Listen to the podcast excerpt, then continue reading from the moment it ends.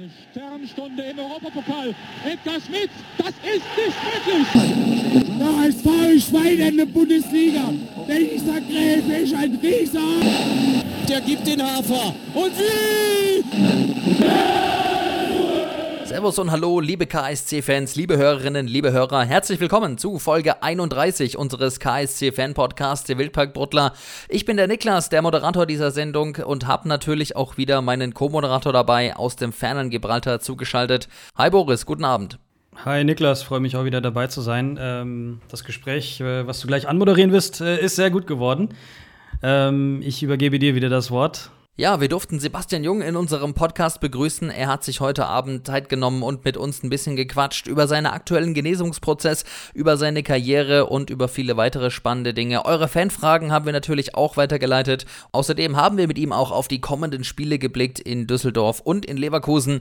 Wir wollen euch gar nicht weiter lange auf die Folter spannen. Viel Spaß bei Folge 31 mit Sebastian Jung. Ja, Sebi, vielen Dank, dass du mit dabei bist heute bei uns im Podcast. Schön, dass es geklappt hat. Ich freue mich sehr. Ähm, was uns und die meisten KSC-Fans wohl am meisten interessiert, wie geht's dir aktuell und wie läuft so deine Genesung? Ja, guten Abend erstmal und ansonsten geht's mir gut. Äh, ich habe die OP gut überstanden, ist alles gut gelaufen. Ähm, sind jetzt vier Wochen her und die Reha läuft ja so weit nach Plan, wie man das jetzt nach vier Wochen sagen kann. Ähm, also bisher sind wir sehr zufrieden mit der, mit der Operation und mit der Reha. Und ähm, wie ist so dein, dein Tagesablauf ungefähr? Wie sieht der aus? Wie oft hast du Reha? Ähm, ich habe einmal am Tag Behandlung äh, für ungefähr 30 Minuten. Dazu kommen dann natürlich die ganzen ähm, physikalischen Dinge, äh, wie als Beispiel Hivamat. Das soll dann die Schwellung reduzieren im Knie. Ähm, plus natürlich Training ähm, für den Oberkörper und auch schon für die Beine, aber für das gesunde Bein sozusagen dass wir da, ja, ich sag mal, in Anführungsstrichen im Rhythmus bleiben, äh, dass nicht alles äh, ansetzt, was ich dann zu mir nehme. Ja, ähm, dann drücken wir auf jeden Fall die Daumen und äh, hoffen, dass du schnell wieder äh, mit dabei sein kannst und alles unkompliziert verläuft. Jetzt ist der zehnte Spieltag gespielt und äh, wir haben 2 zu 1 gegen Erzgebirge Aue gewonnen. Ähm, ein wichtiger Heimsieg. Wie hast du es verfolgt? Daheim auf der Couch oder? Nee, ich war äh, live im Stadion und habe mir, hab mir den Sieg angeschaut natürlich. Ähm, ja, es war jetzt das erste Mal, dass ich im Stadion war nach der Operation, weil das erste Heimspiel äh, war, glaube ich, direkt äh, am Wochenende nach meiner Operation. Da, da habe ich mich noch nicht getraut. Äh, da hatte ich auch noch eine andere Schiene. Das war noch unangenehm, muss ich sagen, dann ins Stadion zu gehen. Ähm, deswegen, das habe ich damals auch von der Couch geguckt.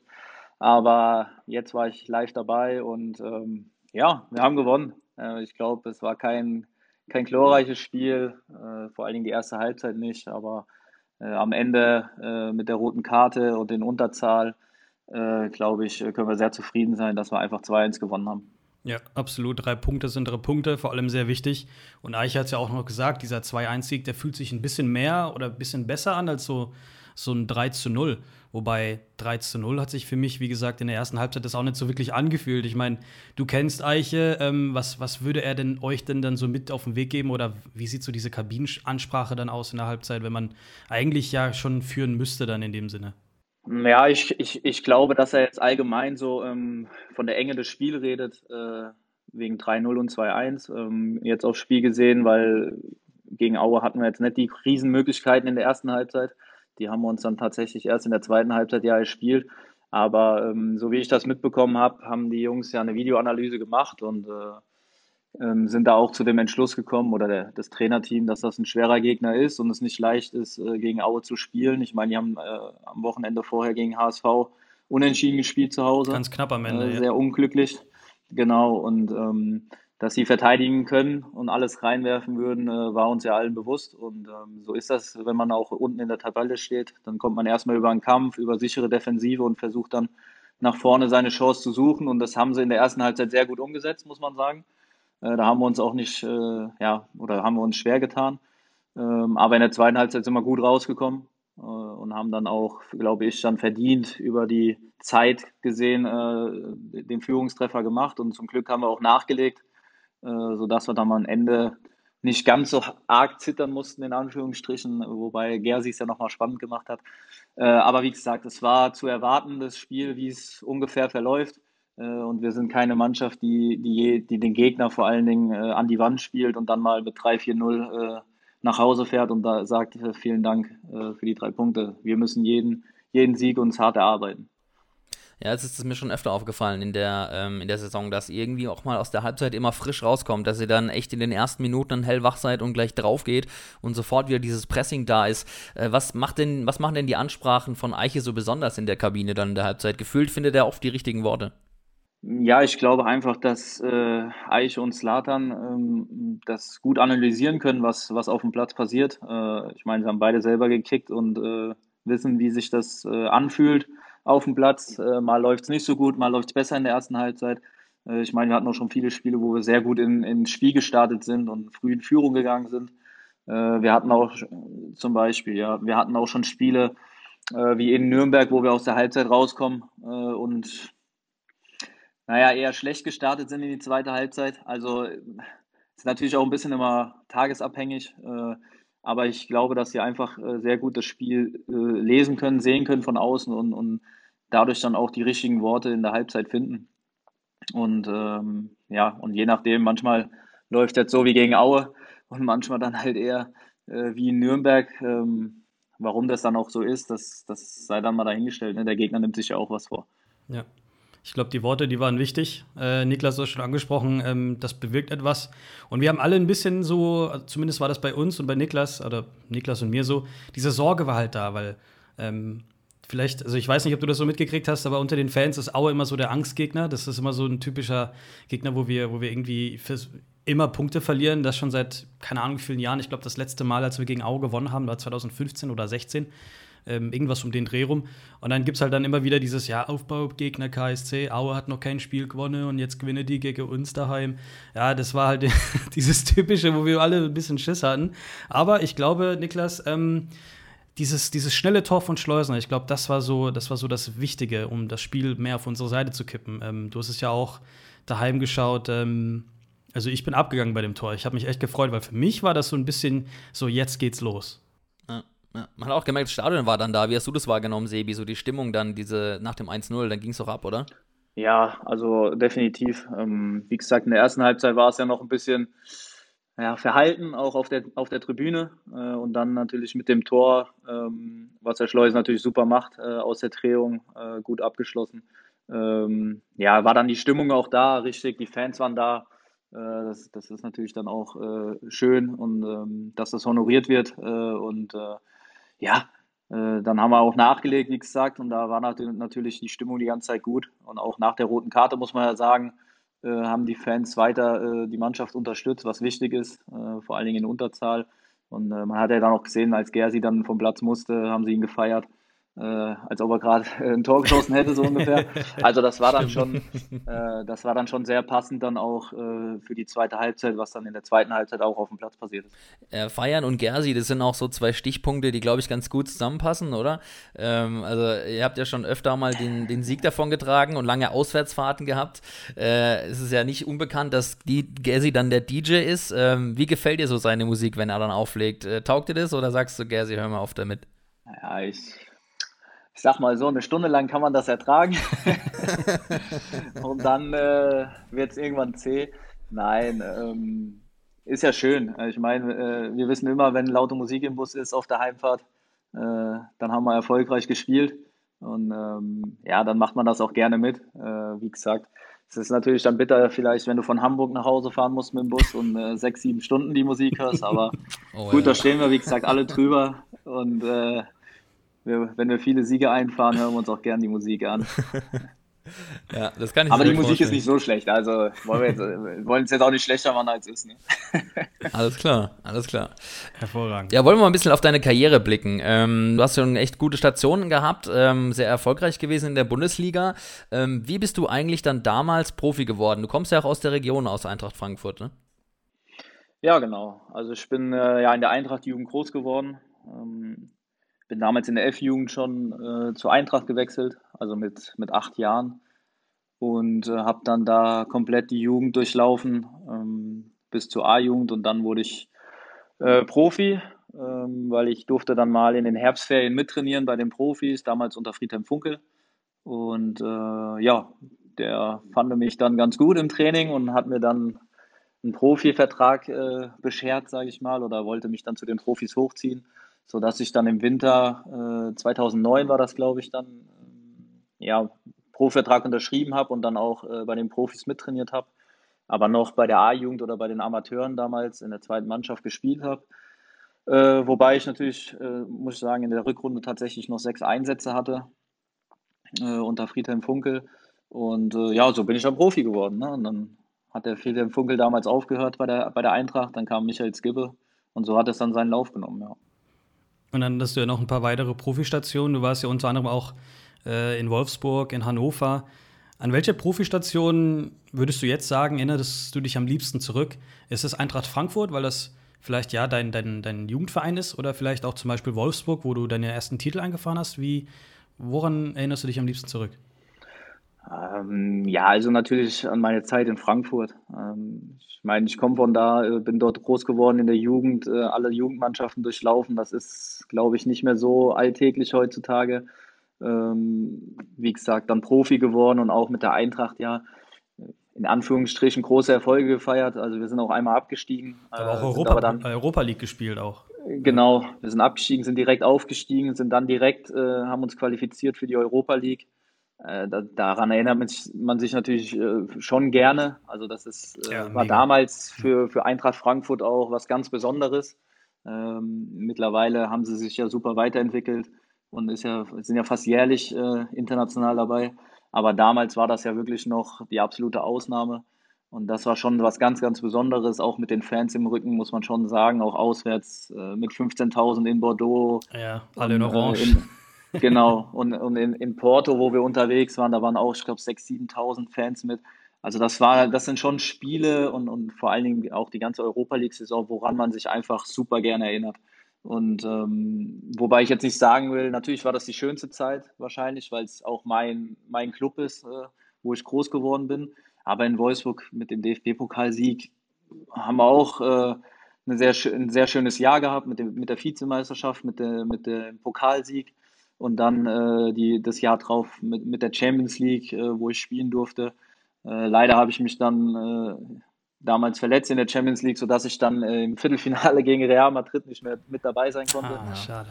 Ähm, ja, aber daran erinnert, erinnert, man sich natürlich auch. Ich meine, äh, wer weiß, wie viele Titel man in seiner Karriere gewinnt und mit Wolfsburg habe ich zwei Stück geholt, also den DFB-Pokal. Und Supercup, ne? Und dann den, den Supercup sozusagen, genau. Der jetzt nicht ganz so wichtig ist, aber trotzdem ist es ein Titel und ja, daran, erinnert man sich natürlich auch, keine Frage. Mir gibt es ein Datum, an das erinnerst du dich bestimmt auch noch. Und zwar der 13. Mai 2014 in Hamburg. Dein äh, Spiel als A-Nationalspieler für Deutschland beim Testspiel gegen Polen. Ähm, wie hast du damals von deiner Nominierung erfahren und wie war das Erlebnis? Nimm uns mal ein bisschen mit. Ja, also ich war ja vorher auch schon ein, zwei Mal dabei, äh, kam aber ja nicht zum Einsatz. Und ja, dann war es damals so, dass äh, ich glaube am Wochenende drauf noch das DFB-Pokalfinale war zwischen Dortmund und Bayern und äh, wir ja viele Nationalspieler von Dortmund und Bayern haben. Und auch in den ausländischen Ligen äh, standen noch die Finale, von, also die Pokalfinals an. Äh, und dann waren, glaube ich, nur die Spieler damals von Schalke äh, noch ähm, im Kader von, von, der Nationalmannschaft und der Rest wurde sozusagen, ja, ich sage jetzt mal von der U21 eingeladen. Und ja, dann habe ich halt den Anruf bekommen. Äh, ich weiß nicht mehr genau, wann es war aber es war irgendwie ein paar Tage vor dem letzten Spieltag, wo ich dann erfahren habe, dass ich eingeladen bin und dabei bin. Und ja, da hat man sich natürlich gefreut. Wie gesagt, ich hatte die Erfahrung ja schon mal äh, zum Glück, dass ich äh, eingeladen wurde. Und ähm, ja, dass ich dann natürlich zum Einsatz kam, äh, war dann natürlich ähm, ja, einfach, ja, wie soll ich sagen, unbeschreiblich. Also das Gefühl war halt einfach stolz ne? und, und die ganze Familie war im Stadion. Ähm, nach der, das war ja auch nach der super Saison mit der Eintracht, mit der Euroleague etc. Und das war nochmal so ein, so ein krönender Abschluss für mich persönlich ähm, mit der Einladung und auch mit dem, mit dem Spiel dann, mit der, mit der Einwechslung, äh, wo ich dann ja, eine Top-Saison, sag ich mal, krönen konnte mit, mit dem Einsatz bei der Nationalmannschaft. Das muss gegen Polen gewesen sein, glaube ich. Ne? 0-0 oder so war das? Ja, genau. Das Spiel war jetzt, das Spiel diskutieren wir mal nicht drüber. Aber das war dann auch für uns alle, die, die da das, den ersten Einsatz hatten, so zweitrangig. Ne? Für uns war die Erfahrung natürlich. Auf jeden Fall. Und ja. in deiner Vita steht ein äh, Spiel als A-Nationalspieler für Deutschland. Also, das hat nicht jeder. Eben, das, das hat nicht jeder, genau. Ja. Das nimmt mir keiner. Das trägt man gerne mit sich mit. ja. Du warst dann äh, bis 2018 in Wolfsburg, äh, bist dann nach Hannover gegangen und dann am 22.09.2020 zu uns gekommen. Wie ist der Wechsel damals zum KSC zustande, zustande gekommen? Jetzt berichte uns mal. Ja, also es war ja so, dass ich äh, dann in dem Sommer ähm, tatsächlich äh, keinen Verein gefunden habe. Äh, aufgrund meiner Historie mit den Verletzungen war es nicht ganz so leicht und ja, mein Berater mich auf einmal angerufen hat und gesagt hat, ja, hier, ich hab da was, äh, der KSC, ähm, mit Slatan Bajramovic als, als Co., mit dem ich ja in Frankfurt noch zusammengespielt habe und äh, mit Eicher als, als Trainer, äh, gegen den ich ja noch gespielt habe, auch mhm, ja. auf dem Platz. Und ja, die hat er zu mir gesagt, der Eicher würde gerne mal mit, mit mir telefonieren. Und dann habe ich gesagt, ja, schieß los, ne? Und äh, dann haben wir telefoniert und hatten ein gutes Gespräch und dann bin ich auch nach dem, äh, nach dem Telefonat, glaube ich, direkt am nächsten Tag, meine ich was, äh, nach Karlsruhe gefahren zum Kennenlernen, zum Mittagessen.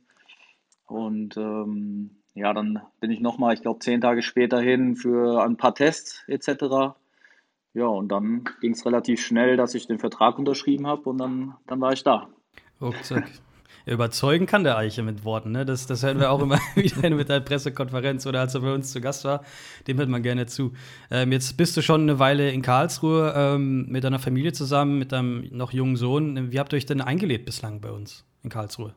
Ja, sehr gut. Also wir, wir sind hier äh, am städtischen Klinikum ja hingezogen in das Neubaugebiet und ähm, mittlerweile nimmt es auch Konturen an drumherum. Äh, sehr schön hier zu, zu leben. Ähm, Sieht gut der, aus auch. Ja, von der, von der Stadt haben wir jetzt äh, bisher nicht so viel gesehen, aufgrund natürlich äh, der Corona-Zeit. Aber auch, weil wir. Ja, das ist ja eh nur Baustelle. Genau, da, außerdem das. aber auch wegen, äh, wegen dem Sohnemann natürlich ähm, sind wir mehr auf Spielplätzen unterwegs, sage ich jetzt mal so. Ähm, ja, wir, wir fühlen uns wohl. Es ist auch nahe zu unserer Heimat, muss man ja sagen. Nach Frankfurt ist es nicht so weit. Also die Familie ist nicht ganz so weit weg wie, wie vorher bei meinen Stationen. Ähm, von daher haben wir uns sehr gut eingelebt, äh, fühlen uns sehr wohl hier und ähm, ja, machen das Beste daraus. Cool, ja, das klingt schön. Das ist ja auch echt wichtig, glaube ich, dass man sich auch wohlfühlt in der Station, dass für die Familie passt, ähm, dass deine Frau sich wohlfühlt, dass deinem Kleinen gefällt die, äh, der jetzt in die Spielplätze in Karlsruhe unsicher machen kann. Ähm, das ist ja auch wirklich wichtig, glaube ich. Ähm, ja, cool. Du hast dann zu Beginn der neuen Saison dir einen Stammplatz erkämpft und gleich beim allerersten Spiel, am allerersten Spieltag gegen Rostock ein Tor erzielt. Ein sehr sehenswertes Tor, wie ich finde. Bist dann Stammspieler geworden. Wie sind so deine Erlebnisse ähm, an den ersten Spielen, an deinen Toren? Nimm uns mal mit. Äh, was war das für ein Gefühl, dein erstes Tor für den KSC im Pflichtspiel? Um, ähm, ja, wir müssen, da muss ich ein bisschen ausholen, weil ich ja dann Ende letzter Saison tatsächlich auch schon die letzten fünf, sechs Spiele gemacht habe. Ähm, und dann äh, habe ich ja erstmal meinen Vertrag verlängert nochmal. Und dann äh, durfte ich oder konnte ich ähm, glücklicherweise die ganze Vorbereitung ohne Probleme äh, mitmachen. Und das war sehr wichtig natürlich für mich. Und äh, ja, dann kam zum ersten Spiel. Und da weiß man ja nie, wo man wirklich steht, wenn es dann wirklich zur Sache geht. Ähm, und da haben wir uns ja auch sehr, sehr schwer getan äh, in, in Rostock in der Anfangsphase zumindest. Äh, aber mit Verlauf des Spiels, glaube ich, haben wir, haben wir dann uns auch gefunden. Und ähm, ja, mein Tor war dann, war dann so auch die, die Krönung ja vom Spiel, beziehungsweise die Entscheidung ähm, mit dem 3-1 dann. Und ja, ich bin halt äh, tief gelaufen. Ich weiß noch, Kaufi, Kaufi ist so nach innen gezogen. Ich, ich laufe tief. Und äh, Wanne hat so ein bisschen die Position von mir äh, rechts hinten übernommen gehabt und kriegt den Ball und ja, ich sehe das, dass der Raum offen ist, laufe in die Tiefe und Wanne spielt natürlich einen super Ball mir in den Lauf. Ja, und dann stand ich halt vor dem Tor und habe mir gedacht, ich hau einfach mal Zack. rein. rein Guter Gedanke. Ekstase. Ja, und dann ist natürlich super. Ich habe ja lange, lange auch kein Tor geschossen, äh, aufgrund natürlich auch der Verletzungen, auf den, weil ich auch wenig gespielt habe die letzten Jahre. Äh, das Gefühl, ein Tor zu schießen, hatte ich natürlich nicht so oft. Äh, aber äh, ja, war super. Ich habe mich riesig gefreut, natürlich nach der, nach der Leidenszeit für mich persönlich dann, äh, ja, da endlich mal wieder auch ein Tor zu machen. Äh, für mich persönlich ist das natürlich schön und, ähm, und dass es dann auch noch in Anführungsstrichen die Entscheidung in dem Spiel war, also ein wichtiges Tor war, dass du gut in die Saison reinstartest, äh, Ja. ist natürlich dann umso schöner. Ja, voll. Fand's voll geil, wie es plötzlich ruhig wurde dann. Und dann nur noch der Auswärtsblock, der tobte. Das war hervorragend. Ich war im Urlaub, ich habe ich hab's Rubbelstiezeln getanzt. Wir waren in Österreich auf einer Hütte und ich hab, bin um die Hütte gerannt wie so ein Bekloppter. Aber ich fand's geil. Also ähm, war auch echt ein schönes, sehr sehenswertes Tor. Ich fand's cool. Danke. Ja, jetzt haben wir vorhin äh, über, über Stammplätze gesprochen. Ähm, wir hören es immer mal wieder, dass, dass, dass der Konkurrenzkampf immer besser wird, beziehungsweise intensiver wird, einfach weil die Qualität auch sich erhöht. Ähm, jetzt hast du natürlich auf deiner Position einen Konkurrenten, äh, Marco Tide, auch neulich bei uns verlängert bis 2024. Glückwunsch an Tidex äh, an dieser Stelle. Und dann gibt es diese Story, ähm, in der er dich wohl zum Krankenhaus gefahren hat. Ne, das, das, das ging irgendwie durch, das fanden wir alle ziemlich cool. Erklär uns doch mal, was da genau passiert ist. Naja, also zum einen muss man sagen, T-Dex und ich verstehen uns äh, absolut äh, super. Ne? Und äh, wir wohnen ja zufälligerweise auch mittlerweile im gleichen Haus, äh, haben beide einen Hund. Ach, witzig. Haben, ja, ja, Ah, haben beide auch nice. einen Hund. Also ähm, wir haben uns aber von Anfang an gut verstanden. Und ähm, ja, dann äh, habe ich mich ja da an dem Dienstag im Training verletzt. Und äh, er war dann auch einer der ersten au- auf dem Platz, der bei mir war äh, und hat mir dann auch geholfen in die Kabine, weil ich äh, leider nicht mehr so gut auftreten konnte mit, mit Marc Lorenz zusammen. Und äh, ja, dann musste ich natürlich ähm, zum Doc, zur Kontrolle äh, oder zum Test, ob das Kreuzband noch da ist oder nicht. Und ich durfte natürlich dann oder konnte ja kein Auto fahren, ich konnte ja nicht auftreten. Und ähm, ja, dann hat der T-Dex halt gesagt, äh, dass er mich feiert. Ne? Und ähm, das habe ich natürlich dankend angenommen. Und er wohnt ja auch bei mir um, wie gesagt, bei mir um die Ecke hier sozusagen, also zwei Stockwerke oben drüber. Und äh, er konnte mich natürlich auch damit direkt nach Hause nehmen, aber er hat sofort sich bereit erklärt, mich da zum Doc zu fahren und dann auch nach, nach Hause zu fahren. Und ähm, ja, war eine sehr coole Aktion von ihm auf jeden Fall. Er hat mich auch am nächsten Tag dann noch ins MRT gefahren ähm, und hat mich auch dann wieder nach Hause gebracht. Also äh, ein sehr hilfsbereiter Kollege, äh, mit dem ich mich super verstehe. Und äh, ja, das war schon eine, eine coole Aktion von ihm auf jeden Fall. Würde wahrscheinlich nicht jeder machen, wenn man, wenn man äh, Konkurrent ist. Aber wie gesagt, bei uns beiden ist das überhaupt gar kein Problem. Wir verstehen uns super. Und wie gesagt, wir gehen auch ab und zu mit den Hunden zusammen raus. Also im Moment nicht, da kann ich ja nicht, aber vorher waren wir immer mal wieder mit den Hunden auch spazieren. Also wir verstehen uns wirklich super und äh, da ist es keinerlei Problem zwischen uns. Ja, das hat man auch irgendwie das Gefühl, dass es in der gesamten Mannschaft irgendwie stimmt. Also ich finde es sensationell, dass er das gemacht hat, diese Geste. Ähm, ich weiß nicht, ob das jeder Spieler machen würde, aber irgendwie habe ich dadurch das Gefühl, dass bei euch in der gesamten Mannschaft einfach das perfekt stimmt, so die, die Chemie und die Harmonie zwischen euch. Ja, absolut. Also das war von Anfang an hier so, muss ich sagen, wo ich hergekommen bin letztes Jahr. Das von Anfang an, ja, ich will jetzt nicht sagen familiär, aber so eine, es war einfach so locker zwischen allen. Man hat sich super verstanden mit jedem Einzelnen. Äh, es gibt immer mal einen, mit dem du dich besser verstehst, mit einem nicht so, aber natürlich, also allgemein die ganze Mannschaft an sich. äh, Ich meine, es kommen 24, 25 Charaktere aufeinander. Ist nicht immer ganz leicht, aber trotzdem muss man sagen, hier funktioniert das echt super in der Kabine.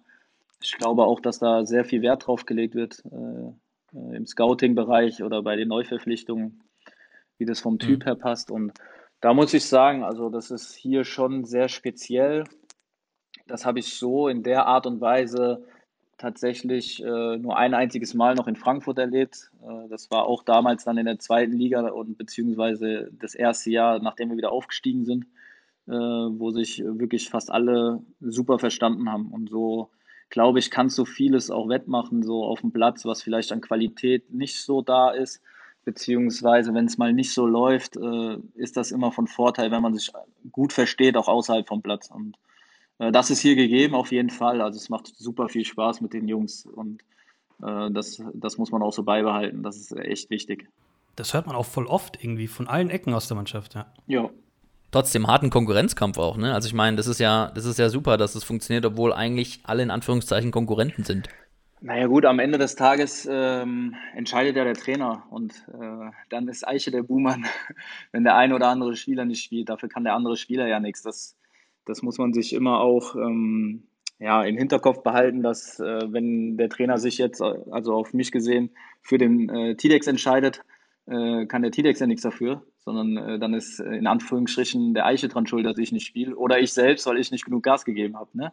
Also nicht der Tidex entscheidet ja, dass er spielt, sondern der Trainer entscheidet das ja.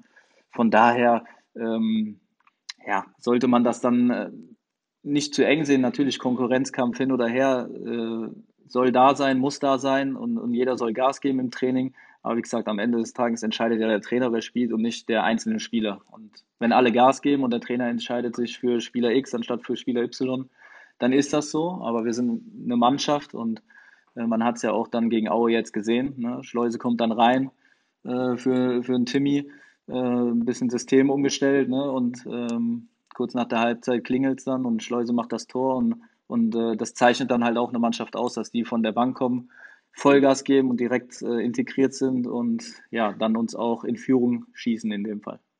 Ja, du hast jetzt vorhin auch noch mal kurz eine Vertragsverlängerung angesprochen. Ähm, müssen wir ein bisschen kurz zurückrudern. Ähm, die war ja dann und ähm, wie wichtig war das für dich? Also am, am 12. Mai wurde dein Vertrag verlängert um ein weiteres Jahr. Wie sehr hat dich das gefreut? Ja, sehr. Es war ja wiederum nach einer Verletzung, sag ich mal, wo ich zurückgekommen bin und dann mussten wir noch mal in, in Quarantäne weil ja ähm, Corona bei uns ausgebrochen ist. Und danach durfte ich dann endlich mal mein erstes Spiel machen, beziehungsweise von Beginn an. Ähm, und habe da, denke ich, auch ein ordentliches Spiel gezeigt. Und ja, dann, dann kam es halt dazu, dass, dass die Jungs auf mich zugekommen sind, also in dem Fall dann Olli Kreuzer, und äh, gesagt haben, äh, dass sie gerne nochmal mit mir sprechen äh, wollen und ähm, verlängern würden. Und dann hat das, ich weiß gar nicht, vielleicht eine Woche gedauert. Lass mich lügen. Also es ging relativ schnell auch in dem Fall wieder. Ähm, wir haben kurz gesprochen, er hat mir ein Angebot cool. geschickt, ähm, haben wir mehr oder weniger direkt abgesegnet und äh, haben dann direkt unterschrieben. Ja, und dann kamen ja noch die restlichen, ich glaube fünf Spiele waren es dann noch, wo ich ja dann auch, ähm, glaube ich, ganz ordentliche Leistung gezeigt habe, sodass ich da dann doch äh, relativ schnell vielleicht auch zurückzahlen konnte, dass man mir das Vertrauen dann doch geschenkt hat, äh, nochmal ein Jahr zu verlängern. Und ich finde, in den ersten Spielen hast du das auch gut bestätigt. Ähm, man, man schaut gerne zu, nicht nur dir, sondern der gesamten Mannschaft. Das hast du bis 2022 verlängert. Wie sieht's aus? Wird gesprochen für ein weiteres Jahr, wenn es nochmal ausläuft? Oder wie können wir uns das vorstellen? Äh, also bisher gab es noch keine Gespräche. Ähm, ich glaube, es ist auch noch ein bisschen früh. Äh, ja, also man muss sagen, ja. ich bin sehr gut in die Saison gestartet. Für mich persönlich natürlich ähm, ja, was heißt überraschend, aber alle Spiele über 90 Minuten so durchzuziehen und auch ohne wirkliche Probleme, was jetzt muskulär angeht, äh, dass alles so mhm. glatt gelaufen ist, ähm, absolut positiv. Ähm, dann natürlich mit dem Tor und äh, im Pokal und auch gegen äh, Kiel ein Tor vorbereitet, äh, ist ja auch immer ganz wichtig, so äh, Assists zu sammeln. Ähm, war für mich persönlich ja. natürlich ein guter Start in die Saison. Umso schlimmer eigentlich jetzt die Verletzung. Aber gut, da steckt man halt leider nicht drin. Und ähm, ja, jetzt müssen wir mal abwarten, wie dann äh, die Reha verläuft. Äh, wie gesagt, jetzt nach vier Wochen ist schwer was zu sagen. Äh, man muss schon damit rechnen, dass man ja knappe sechs Monate, wenn alles optimal läuft, knappe sechs Monate erstmal aus dem Training raus ist oder aus dem Spielbetrieb. Und ich glaube, ja, jetzt wäre es noch ein bisschen früh, wenn man dann anfängt zu sprechen. Aber wenn natürlich äh, Olli Kreuzer auch jetzt schon auf mich zukommen würde, wäre ich gesprächsbereit. Also das ist keine Frage. Also Olli. Falls er zuhört. Also wir würden uns auch freuen, weil wir finden, dass du echt ähm, super dich reingekämpft hast in die Mannschaft ähm, und ähm, du echt geile Leistung gezeigt hast, super gespielt und ähm, war sehr, sehr schade dann. Ähm, aber ich glaube, du hast genug Kämpfergeist, dich wieder reinzukämpfen. Das hast du ja schon mal bewiesen. Auf Schalke war dann zum Beispiel auch die Situation dann, ähm, nach dem grandiosen 2 zu 1 Sieg, äh, hat die Mannschaft ja auch deinen Trikot hochgehalten. Das fand ich ja auch eine wirklich geile Geste. Ähm, das hat einfach nochmal das unterstrichen, was du ja gerade gesagt hast, was für eine geile, intakte Truppe ihr seid. Ja, absolut. Also das war äh, eine sehr gute und schöne Geste. Ähm, hat man ja auch wieder äh, Tidex gesehen, äh, der, der mit Robin, glaube ich, äh, zusammen dann das Trikot wirklich hochgehalten hat. Ähm, hat mich natürlich sehr gefreut. Ich saß natürlich hier vorm Fernseher und habe mir das Spiel live angeguckt und ja, wie gesagt, war, war sehr erfreut über die Geste und ähm, ist nicht normal auch, dass man sowas macht. Ähm, aber ja, also wie gesagt, es, es passt einfach in der Mannschaft und das hat man auch daran gesehen. Ähm, und es war natürlich auch noch äh, ein sehr schönes Tor vorher von Wanne. Äh, also es hat irgendwie alles, äh, alles gepasst. Ja. Wollen wir so ein bisschen mal noch über den Wildpark sprechen. Ähm, als du gekommen bist, war ja auch schon Baustelle. Ähm, jetzt bist du ja schon ein bisschen da ähm, und es geht ja sehr schnell alles. Wie nimmst du das so wahr, was da jetzt gerade entsteht im Wildpark draußen, die gesamte Baustelle? Ich drück's mal so aus, es wurde Zeit, oder? ja, absolut. Da hast du recht. Ja, Nein, Spaß ganz beiseite. diplomatisch, diplomatisch. Spaß beiseite. Also ja, natürlich wurde es Zeit, aber ähm, ich war ja auch noch dann äh, in der Haupttribüne unten in den alten Kabinen drinne. Ähm, ja, also da war jetzt eine Erneuerung schon mal notwendig, äh, dass man dann auch wieder. Du bist nicht der Erste, der das sagt. Oder, oder Zweitligastadion sprechen kann. Äh, und ja, also wir sind ja jetzt gegenüber in den Containern sozusagen drin und ähm, man sieht ja fast dann, oder jetzt bin ich nicht mehr so oft vor Ort, aber man sieht ja fast täglich äh, Veränderungen. Ähm, die zwei Tribünen sind ja jetzt schon fertig ähm, und, und die Haupttribüne und hinter dem anderen Tor wird ja jetzt auch langsam oder man sieht Fortschritte richtig, äh, dass wieder was aus dem Boden wächst sozusagen. Ähm, und äh, wir freuen uns natürlich, wenn dann das Stadion endlich äh, richtig fertig ist und dann hoffentlich auch zeitnah ausverkauft. Und ähm, dass ich das dann auch miterleben kann noch, wenn das Ding mal voll ist und dann die, die Stimmung natürlich überschwappt. Also, ja. Dann, dann ich klicke mal den Kugelschreiber wieder mit dem Kuli. Genau. Also darauf freuen wir uns natürlich. Ich glaube, da, da kann dann schon ein Hexenkessel entstehen. Ne? Also wenn das Ding dann voll ist und, und zu ist. Jetzt im Moment ist natürlich mit den offenen Seiten äh, noch nicht so schön, äh, weil da die Stimmung natürlich ein bisschen verloren geht. Aber wenn dann wirklich alle Tribünen stehen und die Stimmung dann richtig auf den Platz runterfeuert und äh, wir, dann, wir dann auch so erfolgreich sind, hoffentlich, wie wir es im Moment aktuell sein, sein können und auch sind, äh, glaube ich, wie gesagt, kann da schon was Gutes entstehen. Ja, das wird beben, der Weltpark. Da freue ich mich auf jeden Fall schon drauf. Niklas und ich waren schon ein paar Mal im Stadion. Ähm, Niklas, du bist auch bald wieder da. Ich war jetzt vor zwei Wochen, glaube ich, oder drei Wochen gegen St. Pauli war ich mal da.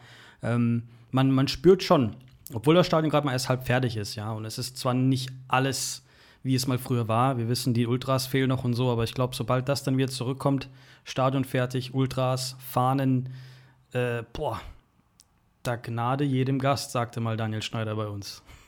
Sehe ich auch so. Ja, absolut. Ähm, und äh, ich finde die, find die Akustik jetzt auch schon deutlich besser. Ähm, ähm, ich weiß nicht, hast du eigentlich mal im alten Wildpark gespielt, Sebi?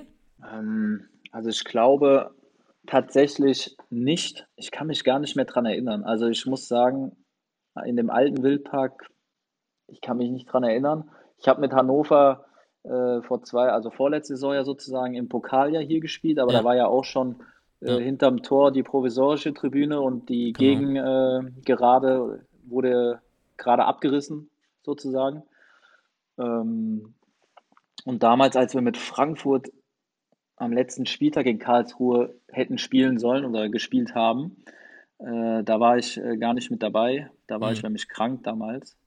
Okay. Ähm, und oh. ich muss jetzt ganz ehrlich sagen, ich kann mich nicht dran erinnern, aber es kann auch sein, dass, dass ich mal da gespielt habe und mich einfach nicht mehr, mich vielleicht nicht mehr dran erinnern will, vielleicht auch. Ich, ich glaube, das war das Spiel, wo die Pferde dann aufs Spielfeld gegangen sind. Frankfurt genau, das, das war das Spiel damals, ja. ja. aber da war, da war ich nicht dabei. Da war ich ja, ja, ja, aber, aber wo wir es schon von Verletzung ganz kurz von hatten, da erinnere ich mich, weil ich war da selber im Krankenhaus nach meiner Kreuzband-OP und habe das da geguckt. Ähm, haben wir natürlich nicht gewonnen, das Spiel, glaube ich. Haben wir verloren gehabt. Naja, egal. Weiß ich gar nicht mehr. Nee, ich glaube tatsächlich, Oder? ich habe gewonnen. Weil wir waren damals schon aufgestiegen, meine ich. Es war zweite das Liga, war der 34 ne? Spieltag und wir. Ja, genau, war zweite Keine Liga. Ich meine, wir waren aufgestiegen. Ich, war, ich glaube, es ging 2-0 tatsächlich für euch aus, aber ich bin mir gar nicht mehr sicher. Es ist ja, ja auch nicht. schon. Ist auch schon Jahre her. Lange her. Ja, Zehn Jahre her. Ja. ja. Also, ist schon verjährt. So gut ist mein Gedächtnis dann tatsächlich auch nicht mehr, dass Und ich das mich an jedes Ergebnis erinnern kann. Ja, ähm, aber cool. Ähm, es entsteht Neues und wir sind sehr gespannt drauf, wenn es fertig ist. Äh, die Hütte wird brennen, äh, das Dach wird wegfliegen und ähm, da sind wir auf jeden Fall sehr gespannt darauf. Es geht ja sehr schnell und ähm, ja, äh, auf jeden Fall wird das Ganze wirklich ein richtig tolles Schmuckkästchen, wenn es mal fertig ist. Ähm, ihr, liebe Fans, ihr habt uns ja auch Fragen geschickt an den Sebi und ähm, jetzt wollen wir einfach mal mit der Fanfragerunde losstarten. Sebi, also die nächsten Fragen, die jetzt kommen, die sind nicht auf unseren Mist gewachsen, die kommen von den Fans. Äh, die allererste kommt von Farbsee von Instagram. Der schreibt nämlich keine Frage, sondern Kopf hoch und stärker zurückkommen. Also ähm, er wünscht dir eine tolle Genesung und dass du bald wieder mit am Start bist. Der Manuel auf Instagram wollte wissen, was war denn das Highlight deiner bisherigen Karriere und dein Highlight bisher beim KSC? Na, erstmal vielen Dank für die Genesungswünsche und mein absolutes Highlight, ja, schwer, weil es mehrere natürlich gibt. Ähm, haben wir eben schon mal drüber gesprochen, äh, mit der Eintracht Aufstieg, Euroleague erreicht, ohne jetzt einen Titel zu gewinnen. Ähm, natürlich mit Wolfsburg äh, der DFB-Pokalsieg, ähm, aber auch Vizemeisterschaft ist jetzt auch schon was Besonderes, muss man ja sagen. Ähm, gegen Bayern hat man ja nicht gerade die großen Chancen äh, über eine Saison gesehen, da vorbeizukommen. Ähm, aber auch äh, ja, der Supercup-Sieg ist halt äh, ein kleiner Titel, aber gehört natürlich auch dazu. Titel ist ähm, Titel, ja. Genau, Champions League-Spiele. Ich habe debütiert im Old Trafford gegen Manchester United. Mm, äh, kein schlechtes Stadion. Geil. Ja, also es gibt so einige äh, ja, Dinge, die man natürlich nicht vergisst und was ein Highlight ist für, für einen in einer Karriere. Äh, das Länderspiel ne, darf man ja auch nicht vergessen. Also ja man kann das jetzt nicht reduzieren auf, auf eine Sache, auf, auf einen Titel oder so. Also äh, außer man wird vielleicht Weltmeister oder so, aber hm. in, in, meiner Karriere muss ich sagen, sind das halt natürlich so die fünf, sechs Sachen, die ich gerade aufgezählt habe, so die Highlights, äh, wo ich mich auf jeden Fall gern dran erinnere. Und äh, ja, was jetzt den KSC angeht, ähm, dadurch, dass ich ja leider noch nicht so viele Spiele hatte, äh, muss ich natürlich sagen, äh, so jetzt gegen Hansa Rostock so mein, mein Tor für mich persönlich natürlich auch das, das, das Highlight in Anführungsstrichen, ähm, dass ich da so in die Saison gestartet bin. Das ist jetzt für mich nat persönlich natürlich äh, so das, das Highlight gewesen. Dann. War das Old Trafford für dich das eindrucksvollste Stadion und Atmosphäre, in der du bisher gespielt hast? Oder welches war das? Ja, auch schwer zu sagen. Mhm. Also natürlich vom Stadion her Old Trafford äh, gigantisch, aber ich habe auch äh, beim FC Arsenal hatten wir mal ein Vorbereitungsturnier. Mhm. Ähm, das Stadion ist auch gigantisch. Wir haben in der Euroleague gegen Everton gespielt. Das war auch, also äh, direkt am Platz die Fans gefühlt. Also hast einen Einwurf gemacht, nicht alles, dass ein Fan äh, dir auf den Hinterkopf gehauen hat, so doof gesagt. Ne? Also das war schon, ja, also Engl englische Stadien sind halt schon also jetzt Old Trafford sehr groß und ja. Arsenal Emirates äh, Stadion auch sehr groß. Ähm, dann äh, Everton war relativ klein in Anführungsstrichen, aber sehr eng, kompakt. Äh, war, war auch äh, ja unglaublich. Ähm, dann natürlich muss ich immer wieder sagen, mit Frankfurt die Auswärtsspiele in der Euroleague. Also äh, Bordeaux war jetzt nicht das schönste Stadion, aber es war halt gigantisch mit 15.000 Fans, äh, die da ein Heimspiel, ja genau, die da ein Heimspiel draus gemacht haben. Also. Ähm, ja, also da ist jetzt schwer zu sagen, da oder da ist die Atmosphäre äh, brutalst äh, besser als woanders, aber natürlich Dortmund, ich meine, allein von der Größe jetzt äh, in Deutschland gesehen, von der Kapazität her, äh, und wenn du dann natürlich da, ich sag jetzt mal doof, untergehst, äh, dann herrscht da halt eine Stimmung, das ist halt wahrscheinlich dann einzigartig, ne? Aber wenn du als Gastmannschaft hinkommst, willst du ja, dass die Stimmung nicht einzigartig ist. ja, genau. So, dann willst du den 80.000 ähm, in die Suppe spucken. Richtig. Und so kann man auch da mehrere Stadien nennen ähm, in Deutschland oder auch, äh, wo ich dann in der Euroleague oder Champions League gespielt habe, wo, wo es von der Stimmung her einfach toll ist. Ne? Also, wie gesagt, äh, Frankfurt äh, gehört definitiv für mich auch dazu. Äh, Dortmund, auch Schalke war äh, brutale Stimmung, immer wo wir da gespielt haben. Ähm, ja, und jetzt, wie gesagt, hier beim KSC äh, habe ich ja noch kein volles Stadion erlebt. Ähm, kommt noch. Kommt noch, genau. Kommt noch. Werde, werde ich noch erleben, hoffentlich. Äh, aber wie gesagt, bisher muss man ja auch sagen, oder ich habe auch wenige Spiele mit Zuschauer erlebt, ne, durch Corona mhm. natürlich. Ähm, aber jetzt die, die letzten Spiele, äh, wo ich gemacht habe zu Hause, wo zumindest mal 10.000 Fans erlaubt waren, äh, hat man schon gemerkt, dass hier auch was möglich ist. Und äh, wie gesagt, wir hoffen, dass wir das dann noch erleben oder ich erleben darf, wenn das, wenn die Bude voll ist und äh, ausverkauft ist und fertiggestellt ist und dann die Fans uns zum Heimsieg peitschen, dann und der Wildpark dann bebt. Sehr gut. Ja. Jetzt hast du schon einiges äh, aufgezählt, Euroleague, Champions League, Bundesliga. Ähm, da kommt eine passende Frage von Sandro auf Instagram rein. Ähm, deine wichtigsten Erfahrungen aus der Bundesliga, was hast du aus der Zeit mitgenommen? Jetzt kannst du vielleicht noch ein bisschen mehr ausholen, das heißt Champions League oder Euroleague, Spielen gegen internationale Vereine. Was hast du da als Spieler selbst mitgenommen?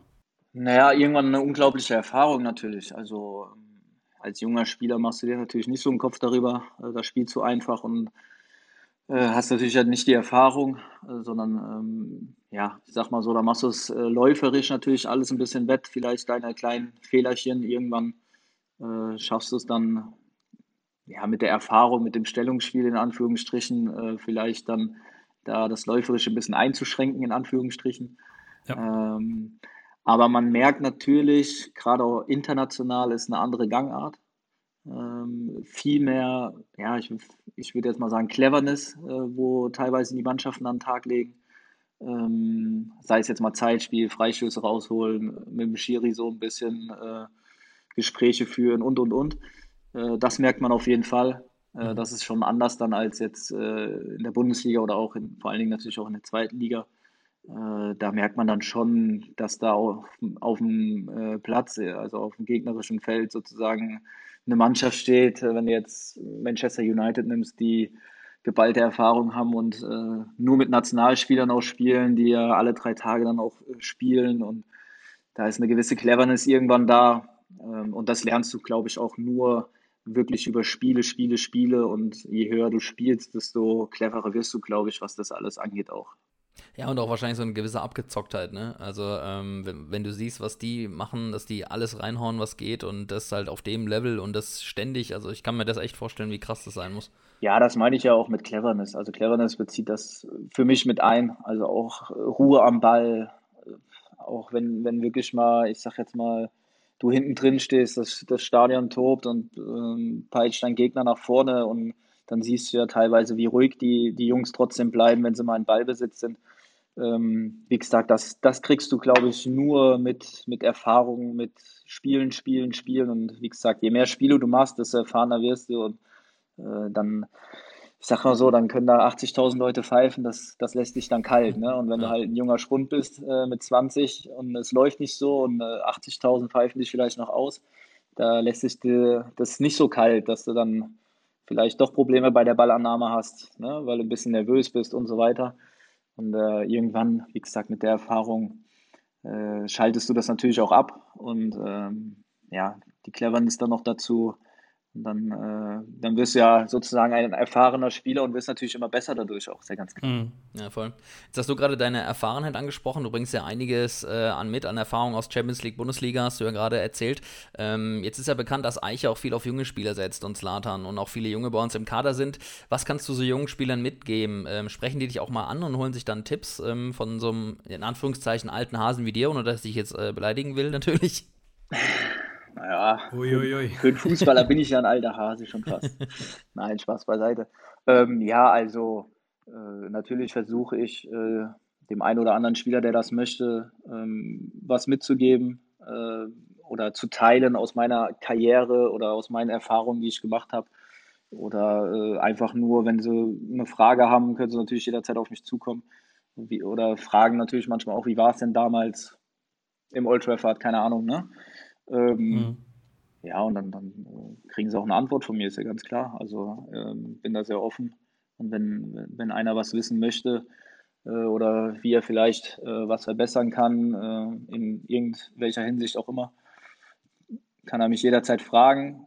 Und ähm, dann mache ich und tue ich und, und, versuche denjenigen dann einfach zu helfen. Ja, und ob das dann funktioniert oder nicht, das weiß man ja auch nicht.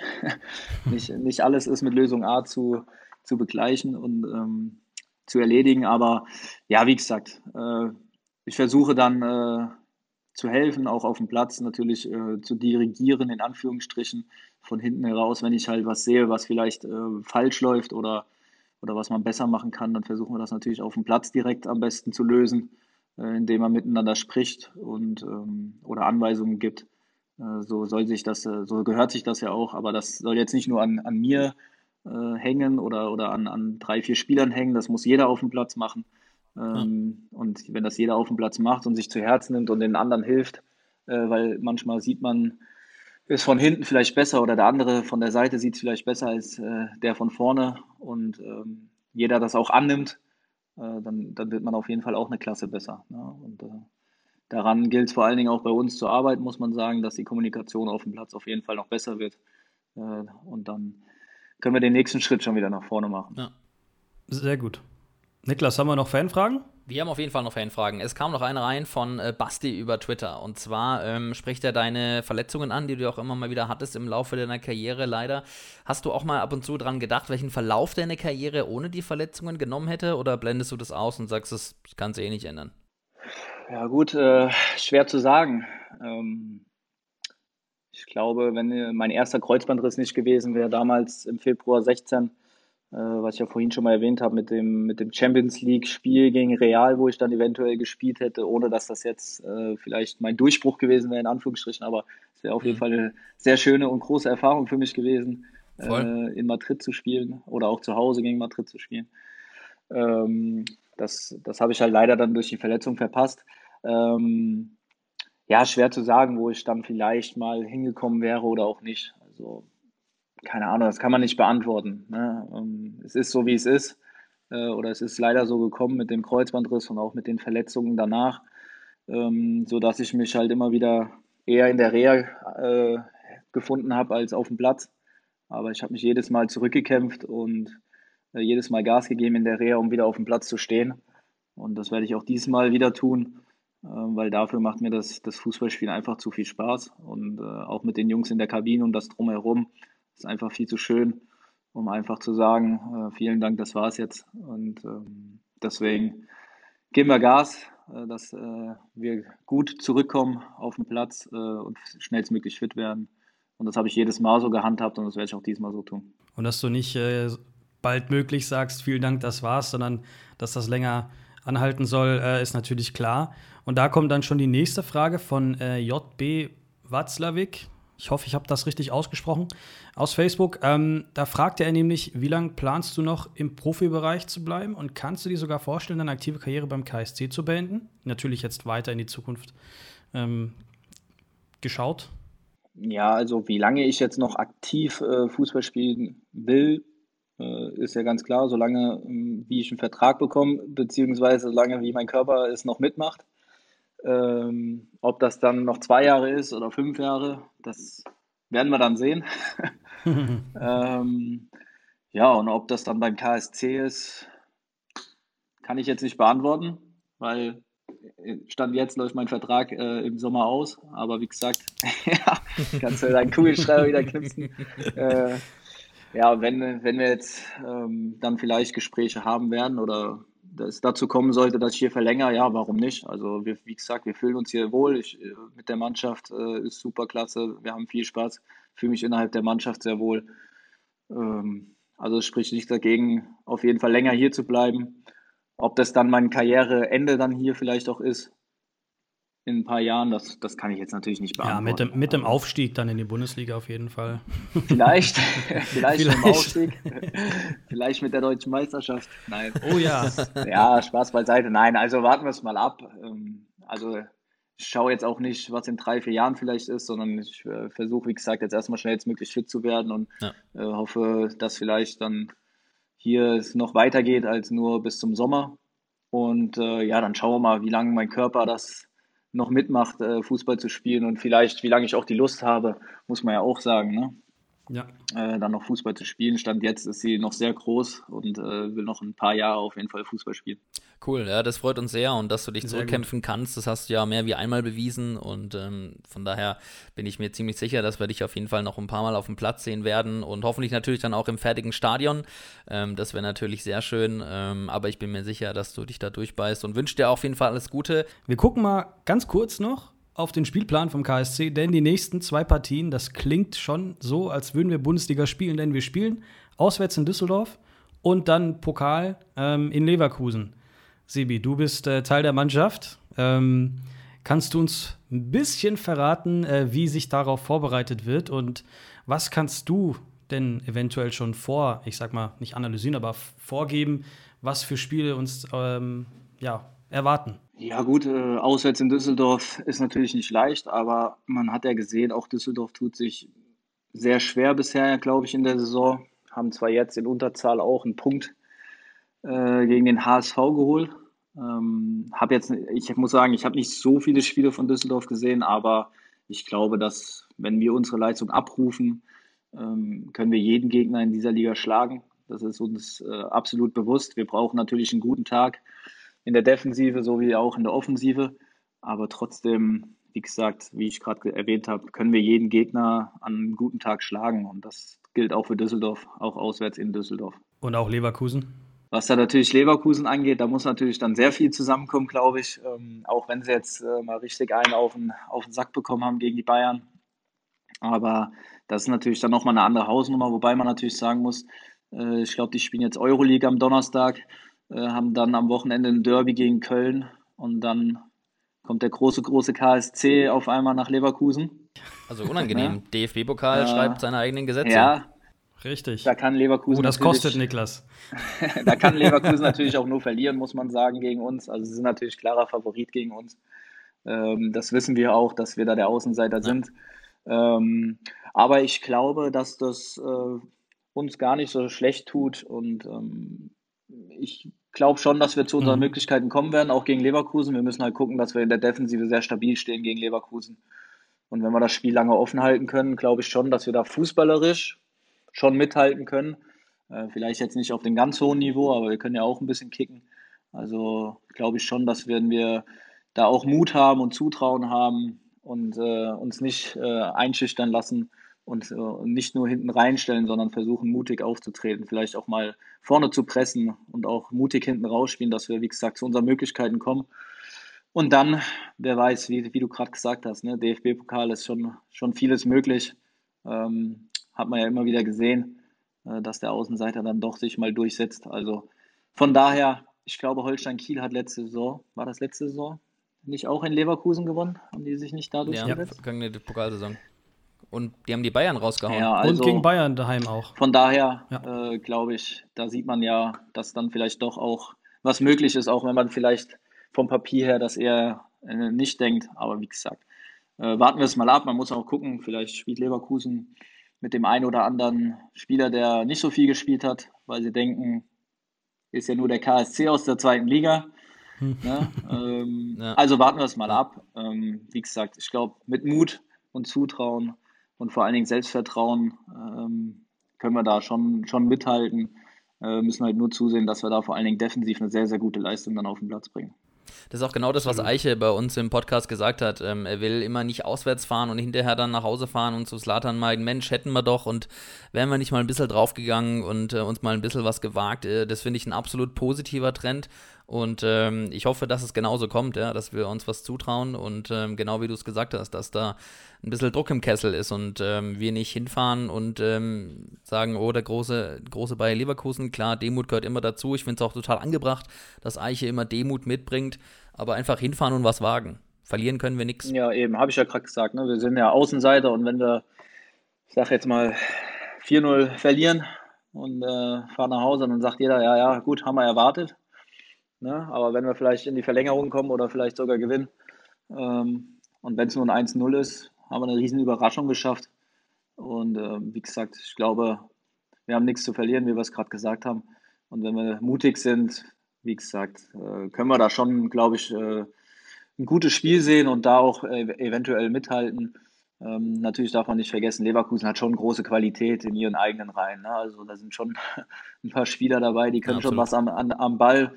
Und ähm, ja, wie gesagt, da brauchen wir schon ja. äh, eine, eine, sehr, sehr gute Mannschaftsleistung. Vor allen Dingen halt defensiv muss jeder mitarbeiten, äh, dass wir da die, die Offensive von Leverkusen äh, ja, in Schach halten können und dann darüber hinaus natürlich ähm, fußballerisch äh, gut spielen, dass wir zu unseren Chancen kommen. Aber wie gesagt, jetzt ist erstmal Düsseldorf, das ist, glaube ich, für uns alle ähm, das wichtigere Spiel in Anführungsstrichen. Das Leverkusen-Spiel ist so ein kleiner, kleiner Bonus ähm, den wir uns äh, durchs Weiterkommen natürlich in Anführungsstrichen erarbeitet haben. Äh, aber natürlich will, will, man da auch weiterkommen, ne? weil wir ja jedes Spiel gewinnen. Und wenn wir da ein Ausrufezeichen setzen können, ähm, dann sollten wir das tun. Auf jeden Fall, dann nehmen wir dich beim Wort und ähm, sagen vielen Dank, Sebi, dass du bei uns warst, äh, dass du dir die Zeit genommen hast heute Abend ähm, und bei uns im Podcast zu Gast warst. Ähm, dem Gast gebührt bei uns immer das letzte Wort und du hast jetzt die Möglichkeit, noch ein paar Worte an die KSC-Fans rauszurichten und ähm, sag schon mal Danke und äh, die Bühne gehört dir. Ja, dann erstmal vielen Dank auch äh, für die Einladung, für das Gespräch und äh, an die Fans für die äh, netten Fragen und für die Genesungswünsche. Vielen Dank. Ja, ansonsten äh, wünsche ich euch allen die nächsten Wochen viel Spaß im Stadion, am Fernseher und äh, hoffe, dass ihr einige Siege feiern könnt äh, mit dem Team zusammen auf dem Platz und ihr auf der Tribüne oder vom Fernseher. Ähm, ansonsten kann ich euch natürlich versprechen, ich werde Gas geben, dass ich bald auch wieder auf dem Platz dabei sein kann äh, und dann hoffentlich bald im Stadion euch äh, vom Platz zur Tribüne zuwinken kann und wir zusammen dann äh, nach 90 Minuten den Sieg wieder feiern können. Und äh, dafür gebe ich Gas in der Reha und äh, ihr werdet mit Sicherheit ab und zu mal von mir was hören, ähm, dass ich euch auf dem Laufenden halte oder man sieht mich mal im Stadion oder oder oder. Und äh, ja, so viel zu dem Thema und dann wünsche ich euch allen alles Gute, bleibt gesund und wir sehen uns im Stadion. Cool, vielen Dank, Sebi. Schönen Abend noch und ähm, alles Gute. Danke dir. Danke euch auch und dann hören wir uns, ne? Bis dann. Wir hören uns. Ciao, ciao.